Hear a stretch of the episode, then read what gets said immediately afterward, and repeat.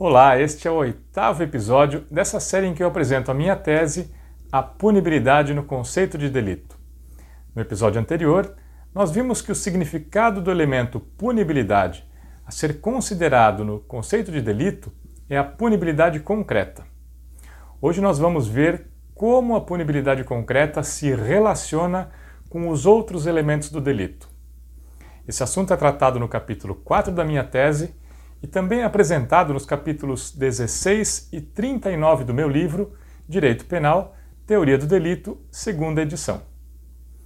Você já notou que o conceito tripartido de delito pode ser separado em dois grandes âmbitos? O fato típico e antijurídico formam um conjunto que tem características diferentes da culpabilidade. A tipicidade e a ilicitude são classificações jurídicas formais e absolutas do fato. A culpabilidade é diferente. É uma classificação relativa que resulta de uma valoração do comportamento do sujeito. Essa valoração tem um conteúdo relativo porque é dimensionável, diferente da tipicidade e da ilicitude. Então, por um lado, temos o fato típico e antijurídico, que podemos denominar ilícito penal. E do outro lado temos a culpabilidade. O ilícito penal é absoluto e a culpabilidade é relativa. Além disso, o ilícito penal é definido de forma autônoma. Ele não precisa da culpabilidade. Mas a culpabilidade é subordinada, porque ela é definida com base no ilícito penal. Isso porque o ilícito penal é a referência da culpabilidade. O que é valorado na culpabilidade é o comportamento típico.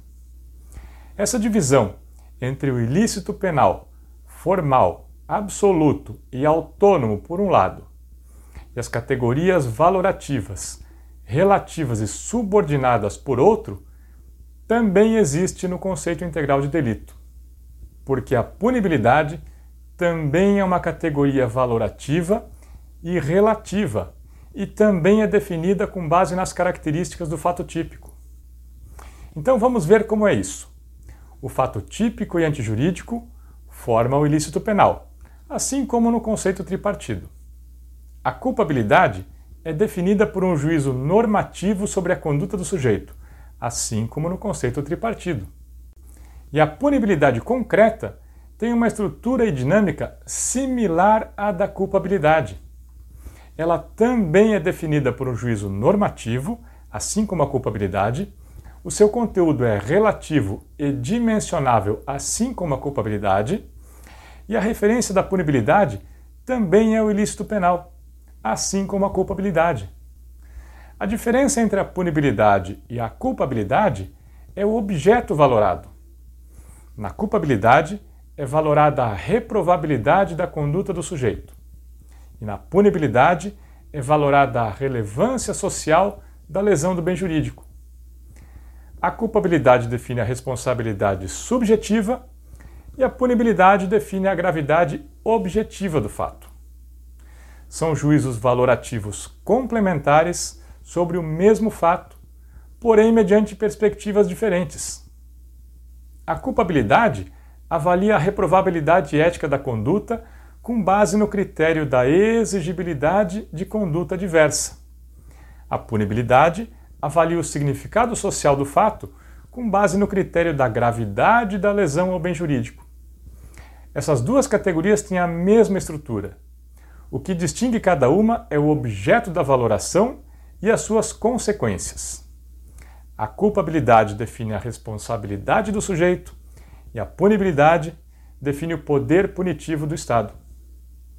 Essa é a estrutura elementar do conceito integral de delito. Esse é o conceito que forma o objeto principal da tese.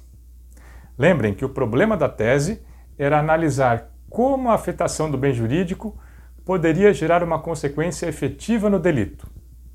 Como atribuir alguma função prática ao princípio da lesividade. E assim, concluímos a exposição do conteúdo teórico da tese, apresentando uma proposta de solução para esse problema. No próximo vídeo, que será o episódio de conclusão, eu vou expor a dinâmica do delito nesse conceito. Como a punibilidade se instaura e quais as consequências da sua não instauração. E depois, como eu prometi, vou fazer um episódio extra para tratar da necessidade de pena. Até o próximo vídeo.